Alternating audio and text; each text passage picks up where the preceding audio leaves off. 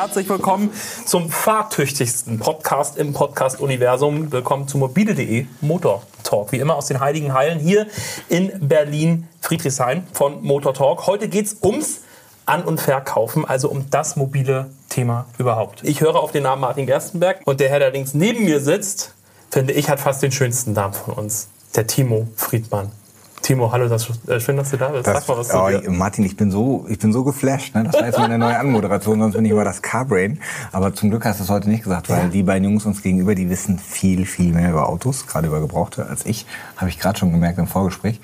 Ähm, und ähm, also ich habe einen sehr vollen mobile Parkplatz. Für alle, die das nicht kennen, es gibt halt eine App von mobile, da kann man Autos, die man sucht, äh, abparken, solange bis man sich entscheidet, die zu kaufen.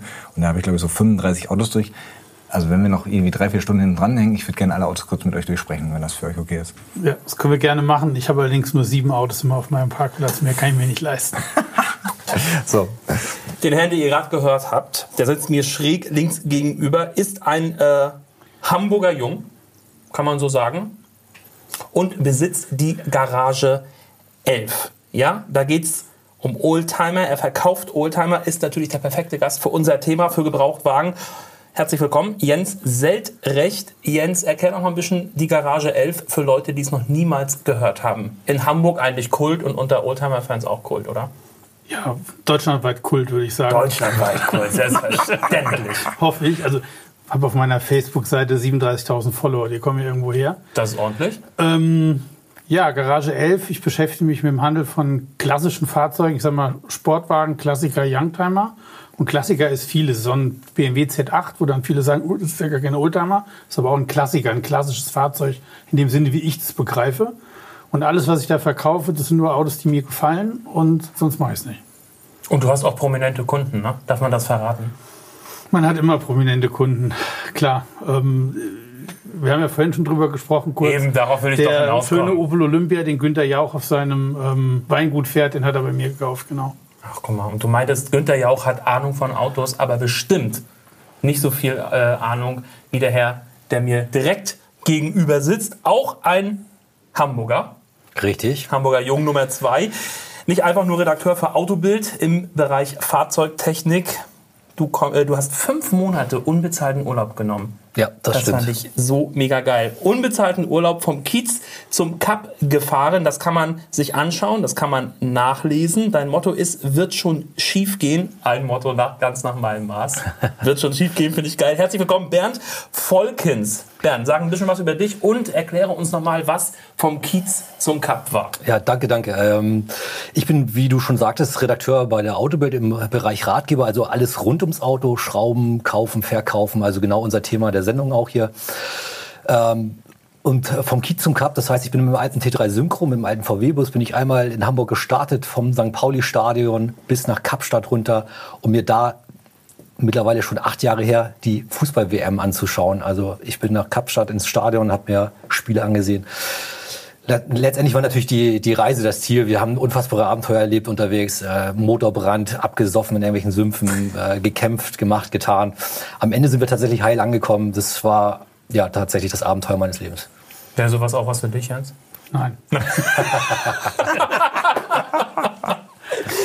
Nein, also man kennt es nicht. Kein Bock mehr auf die alte Karre, aber kein Geld für ein Fabriken Neues. Oder man ist einfach auf das Auto angewiesen. Es gibt eine Reihe von Gründen für den Verkauf vom alten Wagen und den Kauf eines neuen Gebrauchtwagens. Und genauso viele Dinge gibt es beim An- und Verkauf der Karre auch zu beachten. Wir versuchen so viele Dinge wie möglich rund um den An- und Verkauf von Gebrauchtwagen zu klären. Und äh, euch da draußen natürlich äh, viele Tipps zu geben fürs zum Beispiel Verkaufsgespräch. Das ist so mit, da habe ich auch echt immer Schiss vor, oder? Vor allem denkt man ja immer, man wird definitiv beschissen. Richtig, Jens? ach, ich, Von beiden Seiten, ne? Von meiner Seite ist das so? Hast du auch Angst vom Kunden, dass der Kunde dich bescheißt? Nö. Geht ja gar nicht, oder? Nee, geht nicht. Ich bin ja immer einen Schritt voraus. Ähm, das Problem ist immer, auch wenn man zum Kunden kommt, sich Autos anguckt, viele überschätzen ihre Autos. Das ist das größte Problem. Also sie rufen dich an, sagen, ich habe hier Mercedes 280 SE, Baujahr 81, Classic Data, Gutachten 2 Plus. Dann sagst du, ja, 2 Plus, klingt gut, fahre ich hin. Siehst das Gutachten, siehst das Auto, denkst, Alter, wo ist das Auto zu dem Gutachten? Ne? Das ist also ein Gefälligkeitsgutachten. Mein Lieblingssatz dann, tut mir leid, Ihr Fahrzeug hat meinen Aufkleber nicht verdient und dann gehe ich.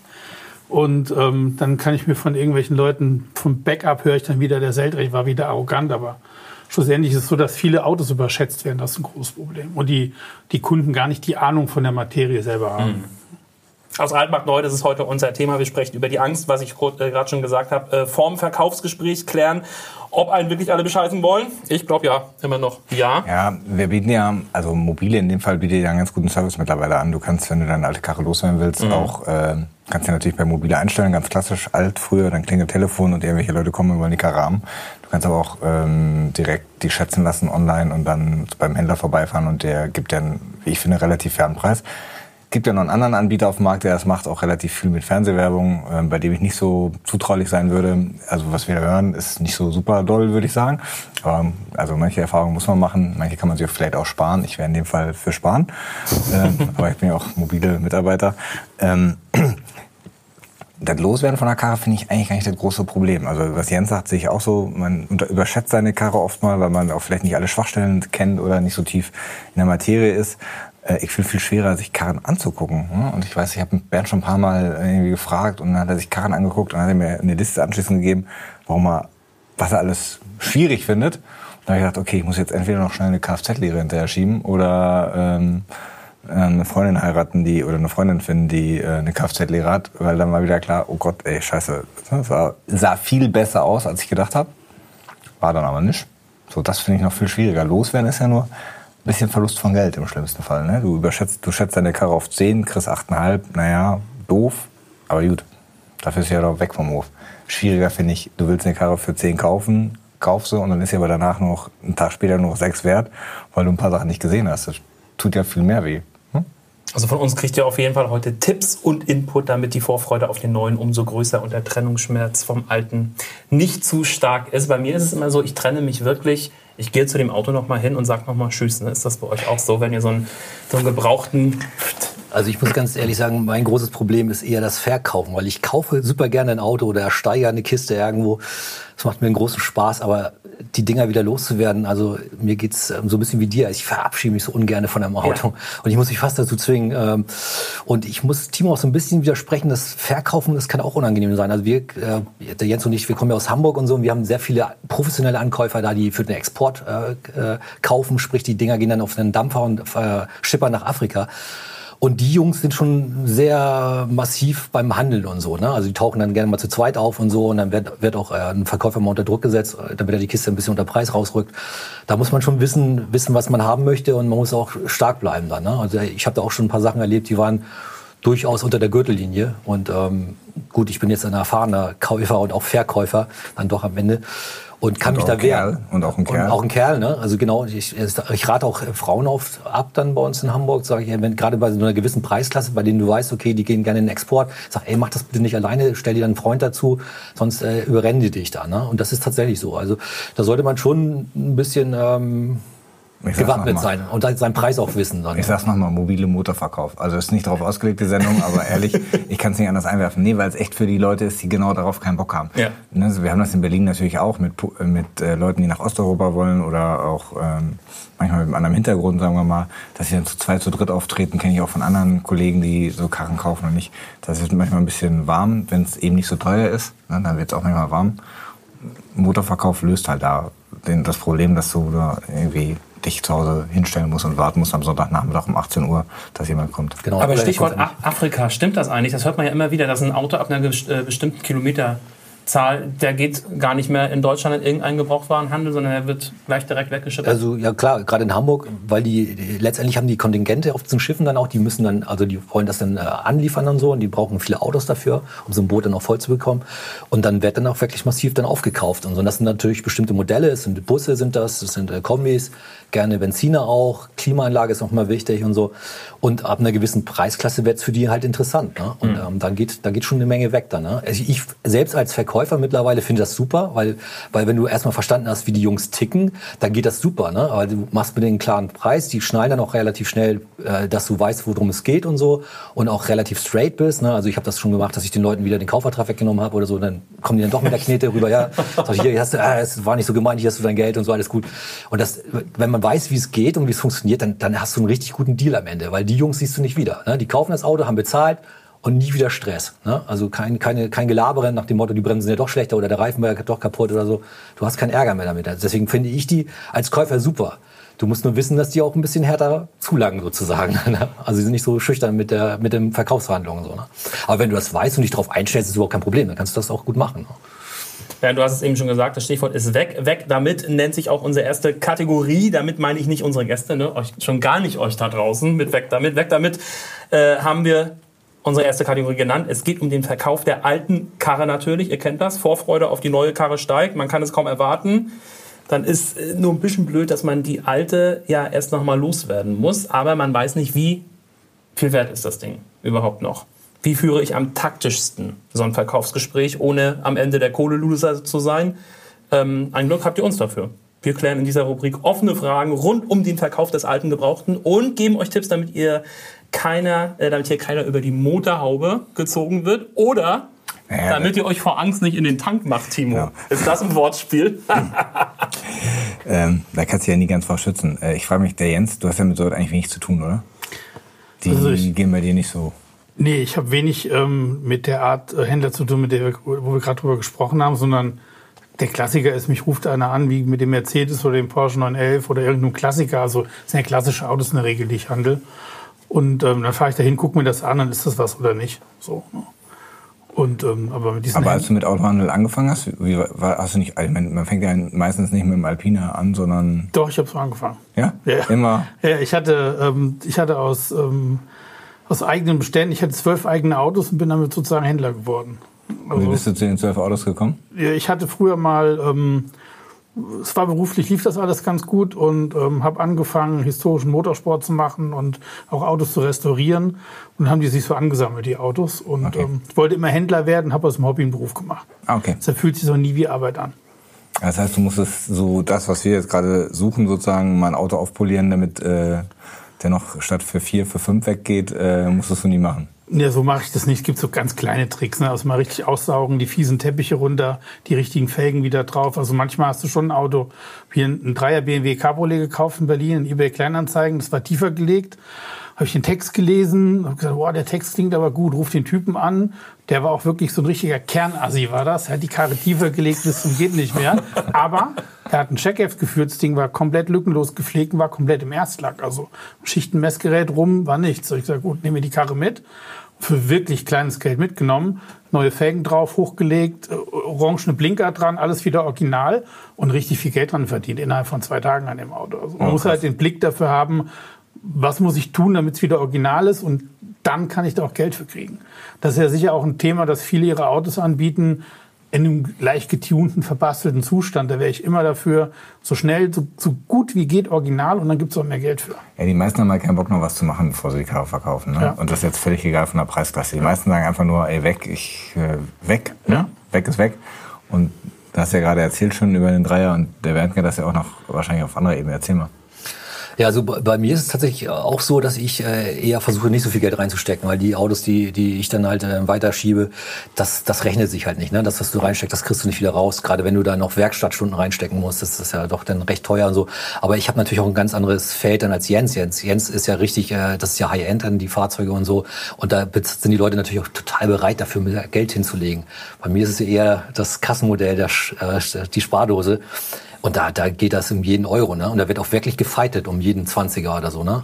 Und ich habe da in meinem Hinterkopf, das wäre für mich auch mal ein Tipp für die Hörer so, man muss für sich selbst überlegen, wie lange muss ich für 50 Euro arbeiten? Und in dem Moment, wenn man sich das klar macht, geht man nicht so schnell um 50 Euro runter, sagt, sondern sagt, hier, diese 50 Euro, die will ich noch haben hier. Ne? Weil das ist natürlich relativ schnell verdientes Geld. Dann. Diese 50 Euro sind schnell weg oder sind, bleiben schön da. Ne? Und von daher muss man sich da schon ganz klar sein, ähm, was man für, für, für Geld haben möchte für so eine Kiste und so. Und gerade in diesem Bereich, der, der recht äh, niedrig ist vom Preis her, da, da haben die Leute natürlich auch zugenähte Taschen dann am Ende. Ne? Wobei ehrlicherweise ähm, so die, ähm, die, die, die Basissachen, ne, die kannst du ja echt, also die kannst du auch machen bei einer, bei einer Low-Price-Karre. Ne? Also ja, das sollte man auf Einmal irgendwie einen intensiven Innenraumwäsche, ob du die jetzt selber machst ja, oder machen lässt. Und ich meine jetzt nicht High Glass, sondern irgendwie nee, für, für einen Fuvi oder so, dass du sagst, äh, wenn der einmal richtig gereinigt ist, dann sieht er halt einfach Also da hat Jens auf jeden Fall recht. zehn Klassen Und- besser aus. Hat Jens auf jeden Fall auch recht. Und, und zwar äh, die Sachen, die wirklich kein Geld kosten, einfach mal in die Ecken gehen, Motorhaube aufmachen, mal das Laub aus den Ecken rauswühlen Ja, oder hinten den Deckel hinten auf den Kofferraumdeckel, da mal in die Ecken, das ist ja bei, gerade bei diesen alten Kisten so Dichtung mal nach, nachschmieren. Einfach mal und mit so. dem Lappen Also, rüberwischen, ne? das glänzt gleich ganz anders. Das sieht natürlich Genau. viel besser aus. Hinten den Kofferraum mal aussaugen, vielleicht den ganzen Also ich glaube, das ist so der Basistipp, ne? dass man Ja. sagt, ey komm, auch wenn du die Karre verkaufen willst und auch wenn du keinen Bock hast, viel reinzustecken, gib dir mal drei Stunden am, Sonntag, am Samstagnachmittag, fahr mal in die Waschanlage, mach den mal richtig glatt, so, ne? Das kostet Motorwäsche will ich übrigens nicht unbedingt machen oder empfehlen, weiß nicht, wie ihr das seht. Ähm, ja, es gibt so unterschiedliche Philosophien zu, aber richtig sauber machen ist Ja, halt ist immer ein guter. Fall, ja, da bin ich bei dir. Kann man generell sagen, lieber beim Händler oder bei Privat kaufen? Jens, von dir erstmal noch keine Antwort. Also wenn man nicht so wahnsinnig viel Au äh, Ahnung von Autos hat, dann ist es auf jeden Fall sinnvoller beim Händler zu kaufen, weil da hast du eine Gewährleistung. Der Zu Händler ist- verkaufen, meine ich. Jens. Zu verkaufen. Jens, verkaufen. Ähm, da ist immer die Frage, ob man sich den Stress antun möchte. Wenn man sagt, okay, ich bin leidensfähig, ich kann das auch ertragen, wenn jemand mal nicht kommt, obwohl er sich angemeldet hat und auch die Telefonate ab kann, wenn die Leute schon ähm, am Telefon die ersten Preisverhandlungen führen und so. Also wenn man ein starker, selbstbewusster Charakter ist, kann man auf jeden Fall privat verkaufen. Ähm, in Hamburg eine gewisse Preisklasse an Fahrzeugen, also gerade so das, was so um die 1000 Euro bis 3, 4, 5.000 Euro, das, was, was auch noch so in den Export gehen kann, da, da ist der Händler auf jeden Fall der einfache Weg. Wenn man einen Händler findet, der den Wagen überhaupt ankauft. Ne? Der hat ja auch das Problem letztendlich. Wenn er den jetzt hat und als Händler verkauft, dann muss der Gewährleistung geben. Also äh, alles, was so Vertragswerkstätten sind, also große Händler, Niederlassungen, die verkaufen gar keine Autos gebraucht, die älter als fünf, sechs Jahre sind oder so, weil die sagen, wir wollen diese Gewährleistung gar nicht geben. Ne? Das geht alles immer in Paketen weg bei denen. Ne? Nehmen höchstens Sachen in Zahlung und dann Genau, aber, aber auch. genau, aber die, genau, aber die, auch dieser in Zahlung genommene Wagen, der wird einfach nicht an Privat weiterverkauft, Ja. sondern der wird an andere Händler halt, an so sogenannte Fähnchenhändler oder so weitergeschoben und ähm, die dann den Stress mit der Gewährleistung haben. Dann. Jens, was sagst du? Privat oder Händler verkaufen? Ja, es kommt aufs Auto an, würde ich sagen. Also in diesem unteren Preissegment ähm, würde ich wahrscheinlich auch eher äh, zu einem Händler gehen, dann ist gut, bin ich die Karre los. Und wenn es ein bisschen hochwertiger wird, schon privat auch anbieten. Ich würde mir nur immer eine, Pre eine Prepaid-Karte holen. Und wenn ich keinen Bock mehr habe auf Verkaufsgespräche, will ich das Ding ausmachen. Weil ähm, das ist ja das Nervigste, dass sich noch. Mich rufen ja auch Leute an. Ja, ich habe hier gerade gesehen, Sie haben da so einen Opel Caravan im Angebot. Ja, den habe ich 2010 verkauft. Ach, dann ist das eine alte Anzeige, die ich hier noch liegen habe. Das nervt natürlich irgendwann. Also schöne Prepaid-Karte holen und dann loslegen mit dem Verkaufen. Was ja bei uns in Berlin ganz groß ist, ich weiß nicht, ob das bei euch in Hamburg auch ist, es rennen ja diese ganzen Kärtchen Karlsruhe. Ja, klar. Ne? Ab damit in die, äh, in die Seitenscheibe rein, in die Fensterscheibe und ähm, Da niemals bei denen melden brauchst, nicht, ne? brauchst du nicht anrufen, weil die äh, zahlen so wenig für die Kisten. Das, Ist das so? Äh, Da ja, sind das alles Spooky Stories und Ghost Stories, dass da wirklich Ja. Leute ordentlich Geld mitgemacht haben. Ein Kollege von uns, der Wolfgang Glauber, hat mal eine ganz, ganz große Geschichte dazu gemacht. Der hat wirklich viele davon angerufen und verhandelt und so. Und das war echt anstrengend, kann ich auch nur sagen.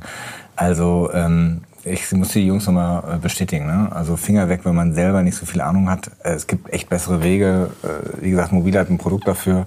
Aber es gibt auch vertrauensvolle Händler, mit denen man mal reden kann und sagen kann, kannst du mir die Karre abnehmen? Ja, wenn das ein bisschen weniger Geld wert ist, dann ist es ein bisschen schwieriger. So ab unter 5, unter 4.000, dann wird es enger. Aber ähm, man kann halt auch ganz schön viel Stress haben. Ne?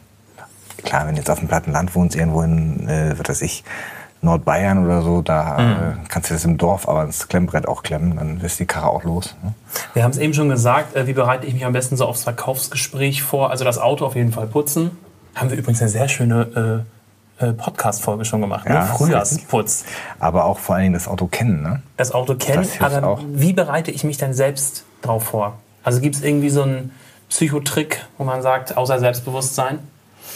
Da erstmal ist ja die Frage, wie viel ist der Wagen überhaupt wert? Ne? Das ist ja das erste überhaupt. Ne? Wie viel, wie viel muss ich oder soll ich, kann ich dafür erzielen? So, ne? Und da ist äh, mein Tipp immer, es gibt natürlich diese professionellen äh, Schwackelisten und so, wo diese, diese Preisermittlungen machen, aber letztendlich bringt einen das nichts, weil man stellt das, den Wagen ja in der Regel in eine, in eine Verkaufsbörse und da steht dann neben anderen vergleichbaren Fahrzeugen. Und da, dadurch ist es ja sehr transparent, was so ein Auto eigentlich wert ist. Man kann das vergleichen, man kann sehen, wie viel TÜV hat der noch, wie sind die Extras und so. Und so würde ich das selbst auch immer einsortieren. Also ich versuche das immer so, dass mein Auto dann auf der ersten Seite landet, weil ich keinen Bock habe, irgendwie wochenlang mit irgendwelchen Leuten rumzuquatschen, sondern die Kiste muss sofort weg. Und ähm, ja, und äh, das ist für mich immer das Erste. Dann genau das, was man sagt, ein bisschen vorbereiten ist, ist dann auch, dass man weiß, dass man die Papiere zusammen hat, dass man äh, das Serviceheft zusammen hat, dass man vielleicht auch äh, auf die Antwort äh, oder auf die Frage, ob ob der Zahnriemen gewechselt wurde, eine Antwort hat und sagt, okay, der wurde gewechselt dann und dann. Das sind so alles so Sachen natürlich, die den Käufer, den potenziellen Käufer interessieren und da muss man halt Antworten drauf haben. Ja. Und ganz, äh, was ich auch nochmal sagen möchte, zum Nachlesen, wir haben bei äh, Mobile ganz, ganz viele Tipps dazu aufgeschrieben. Natürlich hat die auch Autobilder an verschiedenen Stellen im Netz verteilt, ähm, aber wir haben echt gerade zum Gebrauchtwagenverkauf Checklisten, Sicherheitstipps, allen möglichen Kram nochmal aufgeschrieben. Einfach weil naja, äh, sagen wir mal 80, 85 Prozent der Menschen machen das halt alle fünf Jahre, wenn überhaupt. Ne? Also und haben dann auch schon wieder vergessen, was eine Schwackeliste ist. Kannst du dazu noch mal ganz kurz was sagen? Dann? Ja, das ist, das ist eine Firma, die letztendlich eine Preisbeobachtung macht. Die gucken sich an, wie, wie, wie die Fahrzeuge gehandelt werden und so. Und dann gibt es halt so Korrekturfaktoren, Laufleistungen oder auch Zubehör, was in den Fahrzeugen verbaut ist. Und darüber versuchen die halt einen, einen Preis für, für so ein Auto zu ermitteln und eine Vorgabe zu geben. Aber das ist lange Zeit was auch sehr, sehr wichtig, aber ich finde selbst persönlich, dass es so ein bisschen an Wichtigkeit verliert, weil letztendlich steht man mit dem Fahrzeug in Konkurrenz zu den anderen Angeboten mhm. auf dieser Bo äh, Verkaufsbörse. Ne? Und da ist es entscheidend, dass man da äh, mhm. gut dasteht und äh, einen realistischen Preis ansetzt. Nützt, ja, nützt einem ja nichts, dass man sagt, okay, ich habe jetzt hier 5000 laut sonst was und ähm, die anderen Wagen kosten alle nur vier. Ne? Dann kann man sich ungefähr vorstellen, welcher Wagen stehen bleibt. Ne? Und von daher muss man halt sich realistisch einsortieren. Und das bringt einem ja auch nichts, dass man irgendwie sagt, okay, ich brauche aber das Geld, aber wenn es keiner kauft, dann, dann man hängt da ewig rum in dieser Kiste und vielleicht hat, so, hat man sich sogar schon neun Wagen bestellt oder schon gekauft. Ne? Das ist, äh, das, irgendwann muss ein Ding auf Reck. Ne? Ja. So, jetzt haben wir die Kohle im Sack, ne? jetzt müssen wir ein neues Auto kaufen. Wir gehen also die nächste Ebene über. Weil das ist das Wichtigste, wenn ich neues Auto, also neue Gebrauchtwagen kaufe natürlich. Ne? Äh, wie steht ihr so zu sowas wie Kilometer Höchstgrenzen, 100.000, 150.000, irgendwas, was man nicht mehr kauft? Ist das bei deinen Autos, Jens, die ja ein bisschen höherwertiger sind oder höherpreisiger, wertiger, aber auch im Idealfall auch, ähm, macht eine Kilometerstände dir da Angst oder ist das eher so, dass du sagst, pff, nee, Karo gut gepflegt ist, lieber einen mit 150, der im Tip-Top-Zustand ist, als einen mit 40, der aber nur in einer feuchten Garage stand? Das sehe ich genauso. Also ähm, der Kilometerstand, klar, sagt ja was aus, aber der Pflegezustand ist wichtig. Also wenn ich Papiere habe, wenn einer 200.000 Kilometer gefahren ist, hauptsächlich Langstrecke, hat ein Checkheft durchgestempelt, hat alle Serviceleistungen machen lassen, hat den Zahnriemen gewechselt und die Reifen und die Bremsen, dann ist das Auto sicher besser wie so ein Auto, was 30.000 Kilometer drauf hat und sich die Reifen platt gestanden hat in einer feuchten Garage. Also ich habe keine Angst vor Kilometerständen. Allerdings lassen sich Autos mit niedrigen Kilometerständen besser verkaufen. Da wird ja auch viel getrickst, also wird ja viel gedreht und gemacht und getan. Gibt es ja diese Anzeigen von den Tachometerjustierern, die man dann anrufen kann, die da kommen. Ist das noch so ein altes Vorurteil, dass ein äh, Auto mit weniger Kilometern äh, besser läuft? Weil das habe ich jetzt ganz oft gehört in den letzten Jahren, wenn ich ein neues Auto äh, haben wollte oder eins gekauft habe, dann hieß es immer, ist egal, ob der nur 30.000 oder 60.000 hat, wo es bei mir im Kopf aber auch mal noch drin war, so auf keinen Fall mehr als 50.000. Nee, ist aber so. Die Leute denken mal, oh, wenig gelaufen, das ist ja neuwertiger. Das ist aber Quatsch. Ist Quatsch. Ja, du ist Quatsch. Sehe ich nicht so. Worauf achtest du denn am meisten? Originalität und Zustand. Also, dass alles so original ist, wie es geht.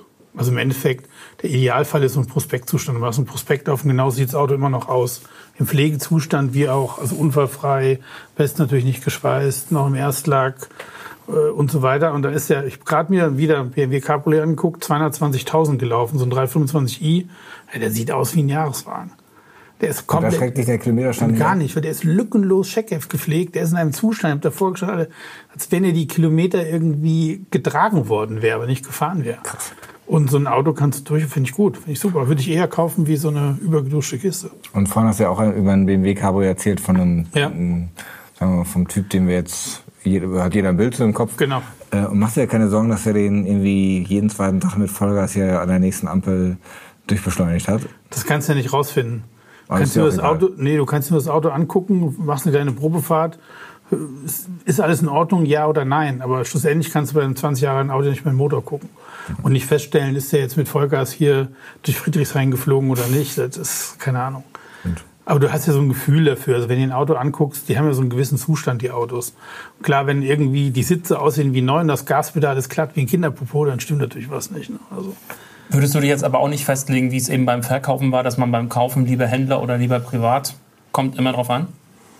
Ja, kommt immer drauf an, wobei beim Verkaufen natürlich ein Händler, selbst auch wenn ich Kommissionsware verkaufe, du stehst ja als Händler mit deinem Namen oder mit der Sache für irgendwas. Das heißt, ich treffe ja eine Vorauswahl. Ich gucke mir ein Auto an, ich entscheide, ist das gut, ja oder nein. Und ich entscheide das ja oft. Also ich mache das jetzt 13 Jahre und habe irgendwie letzten Statistik gemacht, habe knapp 1000 Autos verkauft in den 13 Jahren. Also habe ich mir sicher 4.000, 5.000 angeguckt, um 1000 zu verkaufen. Und da hast ja eine gewisse Erfahrung dadurch. Und ähm, das heißt, wenn du zu mir kommst, dann habe ich eine Auswahl getroffen und habe gesagt, ich finde das Auto gut, das Auto ist ein Garage 11 Auto, das passt. Und ich habe tatsächlich viele Kunden, die auch am Telefon kaufen. Also 20 Prozent der Autos gehen bei mir am Telefon weg. Ohne jemals gesehen. Nee, nie- Keine Probefahrt, Gar nicht. Ich habe gerade gestern einen Vertrag zurückgekriegt, Citroën CX Turbo, den habe ich nach Philadelphia verkauft in die USA. Der wird jetzt verschifft in zwei Wochen. So, der war nie da, der hat die Bilder gekriegt, der wollte Details, habe ich ihm erstmal am Dach nachlackiert worden, da gibt es Staubeinschlüsse, habe ich ihm genau fotografiert, habe ihm das geschickt. Also es gibt bei mir keinen, ähm, da stehe ich halt auch, es gibt keinen Beschiss oder so, sondern es ist eine ganz offene, transparente Geschichte. Und dann zwei, ging ein paar Mails hinher, ein paar Bilder, zack, Vertrag, zack, Auto verkauft, geht's nach Philadelphia. Und, aber 20 Prozent der Autos gehen bei mir am Telefon weg, also die Leute sind nie da, in jeder Preisklasse. Und das geht halt nur, wenn du immer einen bestimmten Zustand anbietest, die Leute das wissen und du diesen, den Namen hast irgendwann. Und deshalb ähm, beim Händler kaufen hat einen Vorteil, wenn der Händler seriös ist wie ich. Ja, woran erkennt man das? Ja, Woran das- erkennt man einen guten Händler? Keine Ahnung. Ja, Wir machen ja bei Mobile auch Fahrzeughändlerbewertungen, ne? relativ intensiv. Ähm, kann man natürlich, wie alle Bewertungen, kann man da immer irgendwie dran arbeiten, aber wir geben uns echt große Mühe, das ganz ordentlich zu halten. Und meine Erfahrung ist auch gar nicht so schlecht. Also ich habe mir schon bei vielen äh, gut gerateten Händlern bei uns einen Karren angeguckt. Du merkst es halt auch ehrlicherweise, ne? wenn du dir ein Angebot anguckst, äh, siehst, wie der Händler bewertet ist, schickst da eine Mail hin. Ne? Das geht ja alles mit dem System. Und wenn er sich dann drei Tage nicht meldet, weißt du schon, der hat es nicht so dringend. Ne? Also offenbar ist ihm nicht wichtig, während ein guter Händler halt innerhalb von 24 Stunden einfach mal eine Mail hinterher schickt oder mal auch anruft und sagt, ey, hier, ne? macht jetzt natürlich nicht für einen 3000 Euro äh, Astra ne? mit 40.000 Kilometer, macht aber schon für ein Auto, ne? also für ein besseres Auto, sagen wir mal. Aber Bernd, sag mal, deine Erfahrungen kommen ja nochmal auch wieder vom anderen Ende, deshalb müssen wir ein bisschen äh, die nochmal da ergänzen. Also ich äh, denke, wenn jemand nicht so viel Ahnung von Autos hat, dann äh, macht es für denjenigen schon Sinn, äh, zum Händler zu gehen, weil aus, genau auf diesen Gründen, aus diesen Gründen, die ja schon genannt worden sind, auch Gewährleistung bekommt man ja auf ein Gebrauchtfahrzeug, ne? beziehungsweise Sachmängelhaftung, wie das so schön heißt. Da ist man ja schon ein bisschen mehr auf der sicheren Seite, ne? gerade wenn man nicht so viel Ahnung hat und so. Und ähm, ja, wenn man sonst, wenn man sich, wenn man selbstbewusst ist und äh, ein bisschen Plan hat, kann man natürlich auf, auf super von, von Gebrauch, äh, von, von, von Privat kaufen. Das ist überhaupt keine Frage. Aber da muss man natürlich schon ein bisschen Plan haben. Ne? Also es gibt bestimmte Dinge, die kann man natürlich noch selbst erkennen. Also ob die Reifen jetzt runtergefahren sind, die, wie die Bremsen aussehen, ob die Belege jetzt äh, fällig sind, ob da jetzt demnächst irgendwie Investitionen äh, anstehen oder ob man da noch eine Zeit lang mitfahren kann. Ich finde mal ganz wichtig bei so einem Fahrzeug, gerade wenn man nicht so viel Ahnung hat, dass der Wagen muss einfach neuen TÜV haben. Das ist mein Zeichen dafür. Ne? Das, da hat man schon mal zwei Jahre Ruhe, man kann den Wagen anmelden. Reingucken kann keiner von uns in den Wagen, ob da jetzt was passiert, aber das weißt, weißt du schon mal, okay, ich muss jetzt die nächsten zwei Jahre nicht in irgendwelche Sachen investieren, die irgendwie TÜV-relevant sind. Und das ist schon mal ganz gut dann. Ne? Hast du schon mal richtig in, den Sack gehauen? Also schon, was war dein schlimmster Fehlkauf? Ja, also auf jeden Fall, klar passiert. Immer. Erzähl mal. Ich habe tatsächlich, das war, eine, das war eine Versteigerung von, äh, das war ein städtisches Fahrzeug und normalerweise ist es so, dass, äh, dass wenn eine Stadt irgendwas verkauft, die haben, haben einen Bauhof oder, oder so einen Wagenmeister, der den, das Fahrzeug offensichtlich äh, eigentlich pflegt und so. Aber der Wagen war irgendwie total runtergenudelt und ähm, so unglaublich, ich weiß nicht, ob das der Wagenmeister, der irgendwie versoffen war oder so irgendwie. Der Wagen war in einem unfassbar schlechten Zustand. Das hat mich, das war von der Enttäuschung so. Sowas kommt natürlich vor. Ich hatte auch mit einem Motorschaden dann oder so. Ne? Das, das passiert einfach. Du kannst aber nicht in den Motor hineinsehen. Ne? Kannst du TÜV haben und alles, aber das äh, wird ja auch nicht kontrolliert. Letztendlich. Und was war dein bester Griff? Oh, ich habe mal einen 944 gekauft für einen Apfel und Ei in der Kneipe, blind. Das Ja. war mein bester Griff, ja. Und den hast du noch? Nee, den habe ich weiterverkauft. Nüchtern oder? Ich war nüchtern, der andere war ein bisschen betrunken. Ja, 49 auch eine schöne, schöne Karre. Wir bieten übrigens auch, ich, ich muss heute, aber das erste Mal, seitdem wir Podcast machen, das erste Mal, dass ich so viel Werbung für Ja, das mache. klingt auch schon auf aber deiner Stirn, Das ist ehrlich einfach, weil ich mich ständig mit Autokauf und Verkauf beschäftige. Ich hänge da halt einfach voll drin, weil es mir auch einfach mega Spaß macht. Ich bin so ein richtiger Windows-Shopper, aber eben nicht bei Klamotten oder keine Ahnung, was die Leute so kaufen, sondern bei Autos. Ne? Ich habe einfach total Bock, ständig danach zu gucken. Und wir bieten halt auch so einen Service an, dass du dir so einen TÜV-Experten oder wir haben, da gibt so verschiedene Dienstleister bei uns, dass du dir den für einen Huni äh, ziehen kannst und dann fährt er sich halt, also kostet ungefähr 99 Euro, und dann fährt er halt irgendwo hin, wo du gerade bist oder die Karre siehst und guckt sich die schon mal an. Das reicht meistens noch nicht, um die Karre zu kaufen. Ich habe aber mich mal für einen 330i BMW äh, interessiert, der Verkäufer fünfmal angerufen, der ist im super Zustand, der ist wartungsfrei, alles tipptopp. Dann ist der Typ da hingefahren, das war sechs Stunden Fahrt von hier, von Berlin, ruft mich an und sagt, ey, 6000 Euro Wartungsstau, ne? Die Karre sollte 10 kosten und äh, die war mit 10 jetzt auch nicht billig, die war völlig, also, ne? okay. Hätte sie mich also 16 gekostet und das war nur das, was der mal bei einer halben Stunde reingucken gesehen hat. Ne? Und da habe ich dann gesagt, okay, Finger weg. Ne? Aber das meine ich, du steckst halt oft nicht drin. Ne? Und auch der steckt nicht drin, aber der sieht dann schon mal ein paar Sachen, sagt hier. Dann, Was kostet so eine halbe Stunde checken lassen? Von nee, das ist einmaliger Service, kann so. man ausmachen und dann kostet das 99 Euro, ist immer fest.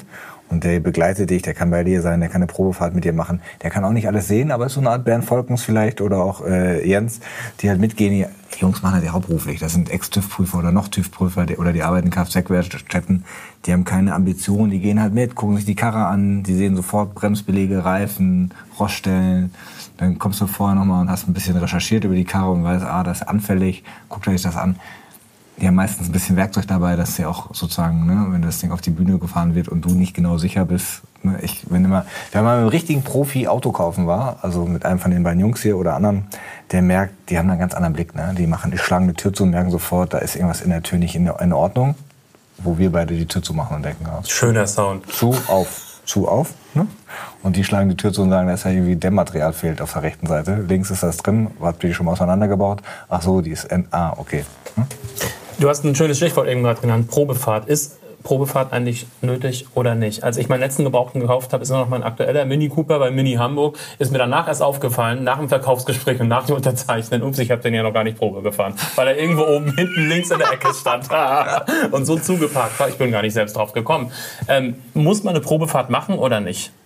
Ich würde immer eine Probefahrt Immer. machen. Immer. Na, ich auch. Du kannst bei einem gebrauchten Auto ja, also ich jetzt, wenn ich mir ein Auto angucke, du merkst sofort, was Sache ist.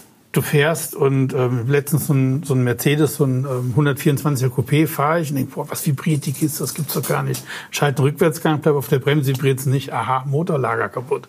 Und der, er meint, nee, das ist alles in Ordnung, der war gerade hier, Inspektion, alles gemacht. Und ich gesagt, ey Junge, der Wagen, guckst du da, da und plötzlich auch, in dem, in dem Fall hast du dann irgendwie, zählst du sagst, ja, kannst du mal fünf Mille reinstecken und dann können wir nochmal, rufen Sie mich wieder an, tschüss, bin ich schnell vom Hof. Ja, genau. Ich finde es sehr schlau, immer Leute hinzuschicken. Ich mache das auch gerne für Kunden, auch unentgeltlich. Ich habe da voll Bock drauf, mir Autos anzugucken. Ein Kunde aus Koblenz rief mich wieder an, hier kannst du den Porsche 964 Turbo angucken, fahre ich hin, gucke ich mir ihn an. So. Und ich komme auch irgendwann an meine Grenzen, aber dann rufe ich auch einen Gutachter an, wie jetzt hier, ich weiß nicht, ob du den kennst, Olli Gruppe zum Beispiel oder so. Sag ich hier, Olli, fahr du mal hin. Ich habe irgendwie so die Ahnung, irgendwie, ich weiß nicht. Und dann findet der den Fehler, so ungefähr. Aber das ist immer sehr schlau, das würde ich immer machen. Genau, und es ist ja ein Unterschied, ob du eine Winterrutsche kaufst für 3000 Euro, wo du sagst, Ja, selbst komm, da, ein Winter, ja, selbst da, wenn du da 100 Euro investierst, wenn ein Gutachter kommt und der guckt den einmal an und sagt, ja, es könnte gut gehen oder nicht, ja, dann hast du 100 Euro in den Sand gesetzt und nicht 3000 hinterher. Hättet ihr einen Tipp, soll man sich irgendwas genau angucken? Also ich bin auf jeden Fall auch ein Riesenfan von der Probefahrt. Das muss man machen. Ne? Also es ist, das ist einfach Pflicht. Weil ich meine, letztendlich, wenn du da nur vorstehst, kann der Motor Attrappe sein. Und ähm, nee, du musst fahren und da merkst du halt viel, merkst, ob der Wagen zu einer Seite zieht, ob irgendwie eine Vibration im Lenkrad ist. Also alles halt letztendlich und so. Das ist total wichtig und und ähm, ja, wenn man nicht so wahnsinnig viel Ahnung hat, dann ist halt diese Möglichkeit mit dem Gutachter super. Was man natürlich auch machen kann, ist, dass man dem äh, Verkäufer äh, sagt halt, ich, dass man halt gerne auf eine Hebebühne fahren möchte, auch bei irgendeiner Werkstatt und einfach mal hinfährt und einen Meister ranruft, kannst du ihn ja mal hochnehmen und so.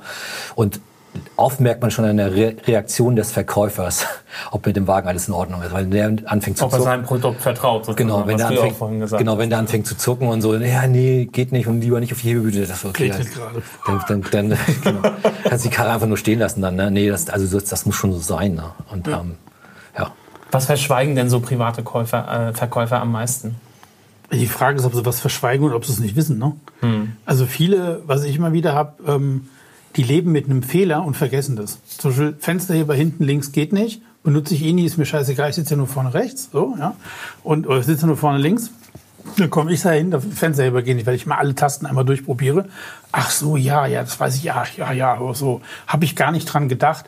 Ich glaube, das ist oft gar nicht so ein Unwillen, sondern einfach so ein, man lebt mit Fehlern über die Jahre, die einen nicht interessieren und boah, und der nächste, der muss ja dann ausmerzen, die Fehler hinterher. Es sind auch meistens, meine Erfahrung, Zweit- und Dritthandautos sind immer die besten, weil die die Fehler ausgemerzt haben, die der Erste noch so mitgeschlurrt hat, 20 Jahre lang. Naja, stimmt. Zweit- und Dritthand, okay. Ja, Ja. So meine, Güte, das hast du immer, da hast du die meisten Rechnungen dabei, immer zack, zack, zack, zack, zack und der nächste nochmal zack, zack, zack. Die haben dann nochmal Fehler gefunden und dann ist auch durchsaniert. Genau.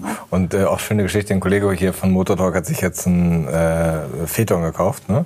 Er sagt, 80.000 hatte der, glaube ich, runter dritter Hand. Der war halt einmal schon durchrepariert. Alles, was an dem Auto kaputt, äh, Steuerkette, alles, was irgendwie dran sein konnte, war schon einmal gemacht. Dadurch hat äh, fairer Preis. Ne? Kriegst ein relativ großes Auto, schluckt wie Sau, aber auch nicht so schlecht zusammengebaut. ja, ne? ist ja egal. Ähm, aber dann hast du ein ganz ordentliches Auto. So, ne? Also, wenn der schon zweite, dritte Hand ist, wie, wie die Jungs halt sagen. Und was viele gerne verschweigen ist, äh, wenn sie mal einen kleinen Unfall hatten oder so. Ja. Das habe ich schon oft gehabt. Ja. Wurde ich auch, auch W124 Coupé und hat mich ein Kunde mitgenommen, soll es mal gucken und der war schon heiß geladen, also der, hat, der Wagen war komplett warm, wie der ankam, ich schon gedacht, okay, habe ich ihn einmal angemacht, selbst da sprang er nicht richtig an, also da war schon mal im Einspritzsystem so, ja gut, gucke ich ums Auto, meinen Kofferraum auf und hinten ein Längsträger, der sah aus wie onduliert und er wollte mir erzählen, dass es am Werk so wäre, da musste ich dann herzlich lachen, habe gesagt, klar, weil Mercedes am Werk unterschiedlich lange Löcher ins Auto reinbohrt, Quatsch. Ach, Sie meinen den kleinen Anstupser? Ja, da war nix. So, ne? Also hat er aber bis zum Schluss, der stand in der Anzeige unfallfrei, da stand, wir standen davor unfallfrei und du musst du selber den Fehler finden. Sowas ist halt echt scheiße. Aber schön, dass du da noch lachst. Ich würde da aggressiv werden, Ich wenn ich merke, wegge- dass ich- jemand mich so verarscht. Nee, oder? ich bin lachend weggegangen. Er hat es auch noch nicht verkauft. Ne? Ist natürlich eine blöde Nummer gewesen, aber ich ganz ehrlich, das war so dämlich. Also, äh, Ja, beim Autokauf wird halt immer noch viel getrickst. Ne? Wir, also wir als Mobile versuchen das halt zu reduzieren, also mit verschiedenen Tools eben. Aber was ist denn euer Eindruck? Ähm, Kilometerstand, wissen wir ja, ist frei skalierbar, machen auch viele, ich weiß nicht, ob es Händler gibt, die da vertrauenswürdiger sind oder nicht. Keine Ahnung, ich weiß auch gar nicht, ob es verfolgt wird äh, juristisch. Aber Checkheft, wird da auch viel gemogelt, ge geklebt, gemacht? Klar. Bernd nickt. Ja, auf jeden Fall. Also es ist das so ein Shakeheft, da kannst du die Klammer öffnen, dann hast du ein zweites und tauscht dann irgendwelche Seiten aus und so. Ne? Da kannst du, also du kannst es komplett äh, manipulieren, ohne viel Aufwand, so ein Shakeheft, das ist überhaupt kein Problem. Und ähm, ich habe das schon gehabt, da bin ich bei einer Niederlassung gewesen von einem, von einem Hersteller, mir ein Auto angesehen und habe festgestellt, dass das Shakeheft einen höheren Kilometerstand hatte als, das, als der Kilometerzähler. Da bin ich dann rein zu dem, zu dem Verkaufsleiter und gesagt, hier, sag mal, ich habe mir das Auto gerade angeguckt auf dem, und das fotografiert. Ich sage, hier, das und das. Äh, Kannst du mir das erklären? Wieso hat der, ist das der Magic oder was? Ja, nee, keine Ahnung, haben wir wohl einen Fehler gemacht bei, ein, bei einer Eintragung und so. Also, ich glaube, er hat gar nicht den Fehler gemacht, die wurden selbst über den Tisch gezogen. Das haben die nicht gemerkt. Die haben es nicht gemerkt. Und das ist halt auch das Problem mittlerweile bei diesen ganzen digitalen äh, Kilometerzählern. Die sind einfach so leicht zu manipulieren. Das, das, das kriegt eine Werkstatt nicht mehr raus. Ne? Also das, das kriegt nicht mal der, der Händler raus. Und das heißt, die werden schon als erstes beschissen ne? und reichen das einfach durch. Ne? Und für die ist es natürlich auch ein Riesenproblem. Ja, hatte ich letztes aber auch einen Kunden, der ist aktuell auf meiner Seite so einem Carrera 3.2. Der kommt, hat eine gewisse Preisvorstellung. Das erste, was ich mal mache, Tacho rausziehen. Geht ja ganz einfach. So ein Gummiring, Flop. Und er guckte schon, war ganz schon Schweißperlen, dass ich da irgendwas ausbaue. Und guckt drauf, Stempel auf dem Tacho von 1087, Auto erst zugelassen 1184. Natürlich scheiße, ne? Also der Tacho gehört nicht in dieses Auto. Und gehört auch nicht zum, passt halt nicht zusammen. Das Auto war trotzdem top, richtig, richtig geil. Steht bei mir in der Anzeige drin, Kilometerstand nicht nachweisbar. Punkt aus Ende. Und hat jetzt auch einen vernünftigen Preis. Ich habe den dann richtig gedrückt, weil es ging nicht anders.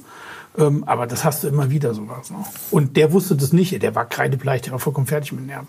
Nun hat nicht jeder die Fähigkeiten, so ein Tacho rauszuziehen oder weiß, wie man das überhaupt machen muss. Wenn wir so Top 3 machen, Gutachter mitnehmen, ich sage es immer wieder. Gutachter, Ja, Probefahrt ja. und Beim Motortalk vorlesen. Oder auf der Autobild oder wo auch immer. Es gibt im Netz wirklich ein paar gute Plattformen. Ne? Misstrauisch sein auch. und misstrauisch sein. Das Also wirklich, schön. also niemand was zu verschenken. Ein Preis weit unter, unter anderen Preisen.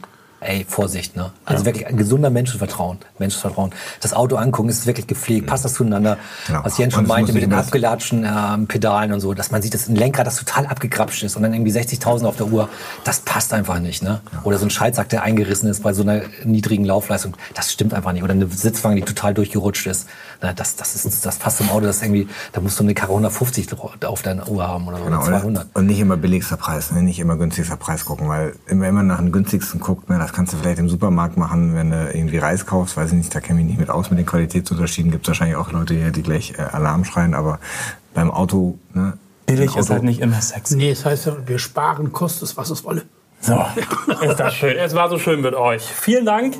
Upsala, nicht, dass ich hier alles wegschüttel. Bernd, Jens, Timo, Dankeschön, dass ihr da wart. Ich hoffe, ihr da draußen hattet auch genauso viel Spaß wie wir und habt ein paar Tipps und Tricks mitgenommen für den Gebrauch, äh, äh, ja. Gebrauchtwagen an und Verkauf. Nächste Woche sind wir wieder ganz kurz und knapp. Da gibt es unseren Shortcast auf die Ohren. Your Turn nennt sich dieser kleine süße Podcast. Da seid ihr dran. Alle offenen Fragen, die ihr jetzt noch habt zum An- und Verkauf von Gebrauchtwagen, klären wir da. Bis dahin könnt ihr uns abonnieren, teilen, liken und ihr könnt euch alte oder bisherige Folgen auch anhören. Da haben wir zum Beispiel den Frühjahrsputz schon mal gehabt, die Oldtimer, die Mobilität der Zukunft. Die äh, Roadtrips natürlich. Die Roadtrips auch. Findet ihr alles auf Spotify, iTunes und Soundcloud. Und falls ihr noch weitere Fragen habt, ne, entweder den Shortcast nächste Woche anhören oder natürlich auch auf die Servicekanäle von mobile.de und Oder Motortalk gehen. Genau. Ach, war das schön. Misstrauisch sein, finde ich geil. Schön, macht's gut, wenn ihr auch. Tschüss. Tschüss.